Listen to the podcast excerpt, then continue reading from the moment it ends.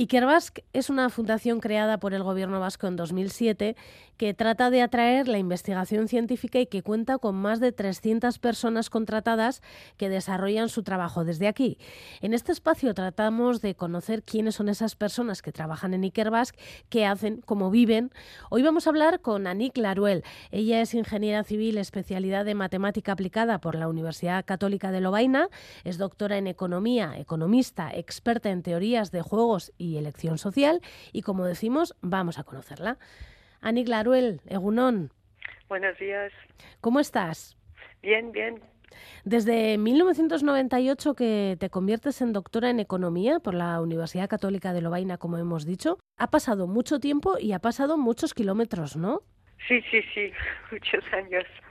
¿Cómo te surge la oportunidad de, de venir aquí, de comenzar a trabajar en Euskal Herriko Universitatea? Bueno, yo conocí a la, universidad desde eh, la tesis doctoral. En una conferencia conocí a unos profesores de la Universidad del, País Vasco y empecé a colaborar con ellos. Así que ya, bueno, hice un eh, postdoc aquí en 2000-2001 y luego pues esto fui a la Universidad de Alicante, estuve también en, en Francia y cuando surgió el programa Ikerbasque, bueno, me pareció una buena oportunidad, así que solicité la plaza y conseguí una. He visto que eres experta en teorías de juegos y elección social. ¿Nos podrías explicar un poco qué es esto de la teoría de los juegos? Bueno, la teoría de los juegos básicamente es la teoría de la, de la decisión. Es decir, es cuando una persona tiene que, que decidir con otra persona enfrente. Es decir, que el resultado que va a obtener y sus preferencias dependen no solamente de lo que hago yo, sino de lo que hace la otra persona también. Bueno, un ejemplo quizá eh, muy sencillo es que cuando estuvimos durante la, la pandemia, si teníamos que salir a la calle y decidir si llevar o no la mascarilla, mis preferencias podían depender de lo que hacía también la otra persona. Es decir, que bueno, teníamos uh, cuatro resultados posibles, los que los dos llevemos la mascarilla, uno sí, el otro no, y ninguno de los dos. Y entonces tengo cuatro resultados posibles, pero decido solamente sobre el hecho que la lleve yo o no. Pero bueno, esto es el ejemplo sencillo, bueno, no se aplica a estas decisiones, sino quizá decisiones más uh, complicadas, ¿no? Importantes, sí. sí.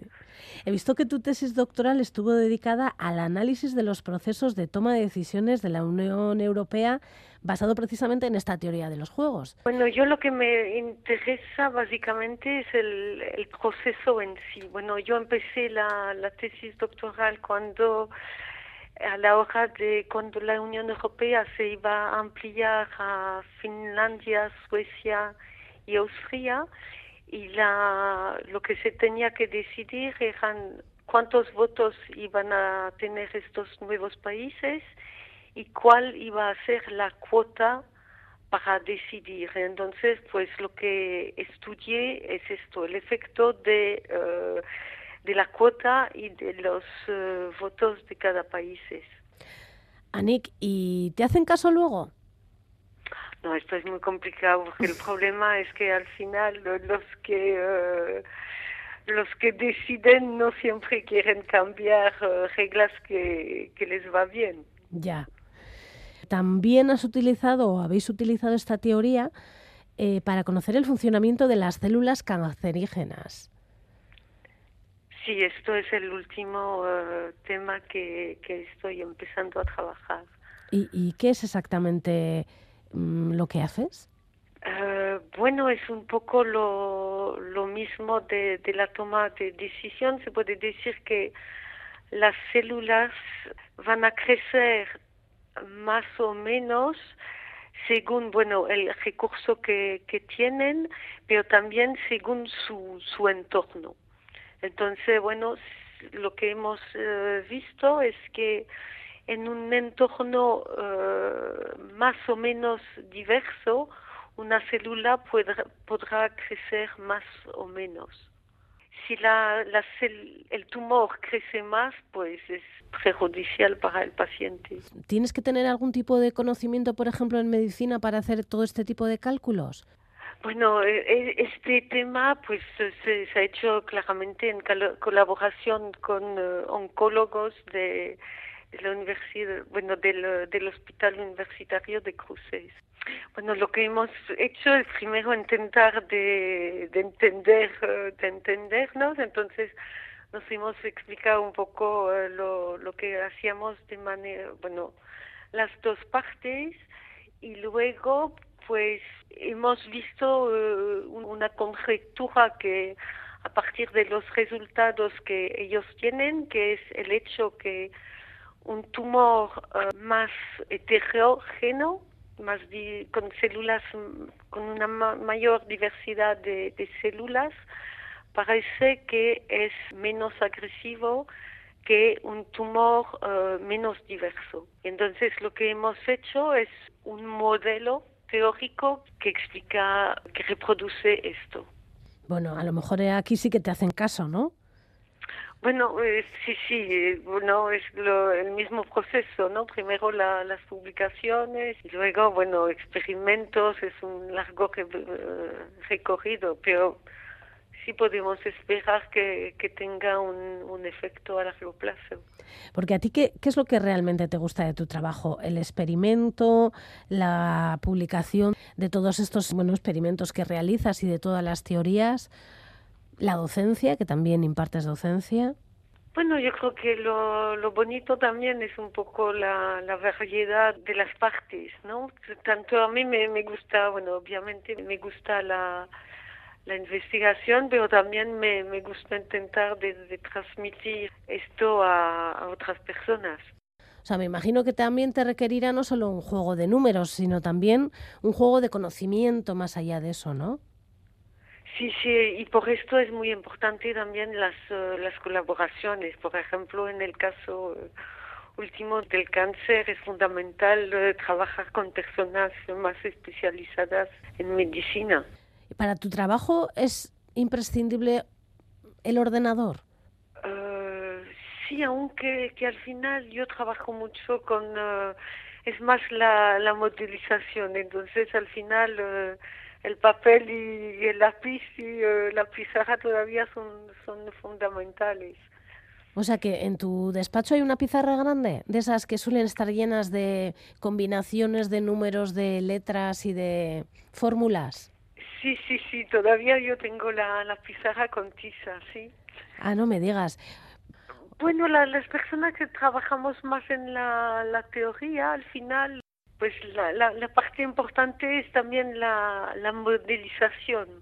Entonces esto se hace todavía, yo creo que en parte eh, con papel y lápiz. ¿Lo suele dejar cuando se va a casa tal cual y al día siguiente vuelve y se queda mirándolo como en las películas? Aquí he fallado, aquí no he fallado.